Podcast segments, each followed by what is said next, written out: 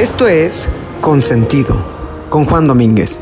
Reflexiones sobre nuestra realidad personal, laboral y organizacional. Humanismo puesto en práctica con pragmatismo. Únete a la conversación.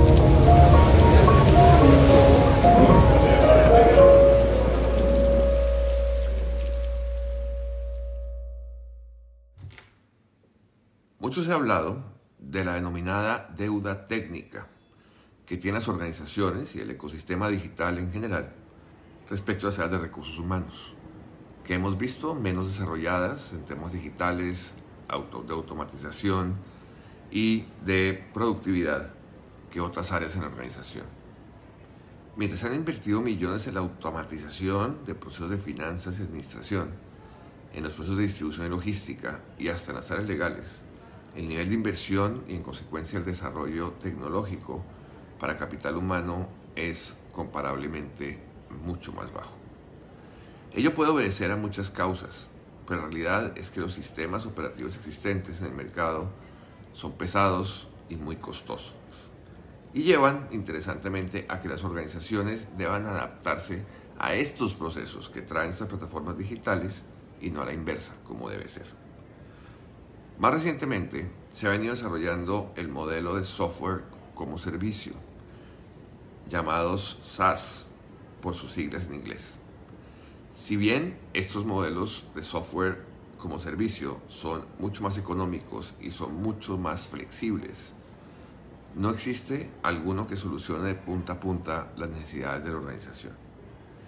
Cada vez son más los servicios ofrecidos en el mercado basados en diseño humano, es decir, en una creación de una experiencia de un usuario bajo el ciclo de vida del empleado que atiende las diferentes necesidades en cada una de las etapas. Si bien esto es un avance muy importante, presenta tres retos que no se han podido solucionar. Primero, al no ser soluciones de punta a punta o ser demasiados generales, la empresa debe contratar sistemas periféricos, por ejemplo, para la administración de la nómina o la gestión de la atracción de talento. Segundo, ninguno de ellos aborda el área de desarrollo humano o desarrollo organizacional. Y en el mejor de los casos se limita a dejar un registro de lo que el empleado aprendió dentro de otros sistemas generalmente denominados sistemas de administración del aprendizaje o LMS por sus siglas en inglés. Y finalmente, y sin duda alguna el reto que resulta más fuerte, el que más nos impone, es el que entiende que los sistemas de recursos humanos son para esta área, cuando en realidad lo son para toda la organización. Producto de este vacío, seguimos viendo a los profesionales de recursos humanos como superadministradores, quienes llenan los formatos a sus clientes para pedir vacaciones, para dar retroalimentación o para abrir una requisición de una nueva posición. De nueva, condenamos a los profesionales de capital humano a volver a un manual, un proceso que supuestamente ya era digital y automatizado. Más o menos como si hubiera un cajero parado al lado de un cajero automático para asistir al cuentaviente en teclear lo que quiere para hacer un depósito, un retiro o nomás consultar un saldo.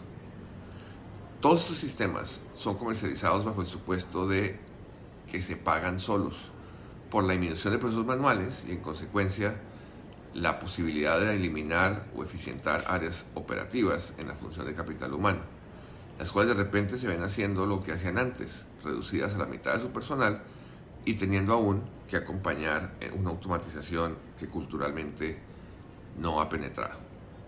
Contra lo que se puede creer, la existencia de un proceso digitalizado y automatizado con una adopción cultural adecuada le regresa a los jefes su responsabilidad sobre sus equipos y permite que las áreas de capital humano se dediquen a aquello que no es automatizable en particular el desarrollo y evolución de la persona y de la colectividad.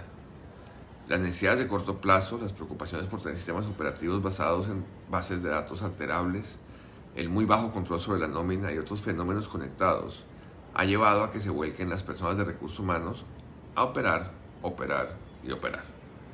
Poco tiempo para pensar y mucho menos para pensar en los demás se dedican a solventar manualmente los procesos que no se han conectado.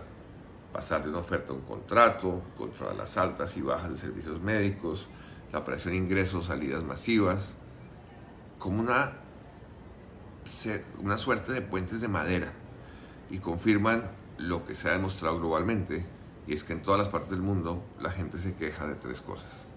El gobierno, de las aerolíneas y por supuesto de recursos humanos. Pero ya la tarea y la misión deben cambiar. Es mandatoria la digitalización y automatización de todos los procesos, la adopción de sistemas por todos los niveles de organización y la eliminación de empleados que se dedican a operar sistemas o atender a jefes. La digitalización, sin duda alguna, es el arma más importante para lograr una verdadera humanización del capital humano, pues pone a las personas a trabajar para personas y no para los procesos. Por ello la invitación cada vez más se nos va a convertir en un mandato. Debemos digitalizar la función del capital humano integralmente. Como se habla en el lenguaje startups, es un segmento desatendido. No porque no haya sistemas y módulos operativos, sino que ninguno es de punta a punta y ninguno ha demostrado una adopción cultural adecuada. Más baja aún en los niveles superiores de las organizaciones que ven a recursos humanos, como lo decíamos hace un momento, como un área de atención. Esto no es sino un caso en que un buen set de bits y bytes nos permite concentrarnos en los corazones y el propósito de aquellos, las personas y las organizaciones que han sido puestas a nuestro cuidado. Consentido, con Juan Domínguez. Gracias por acompañarnos en este episodio de Consentido, el podcast.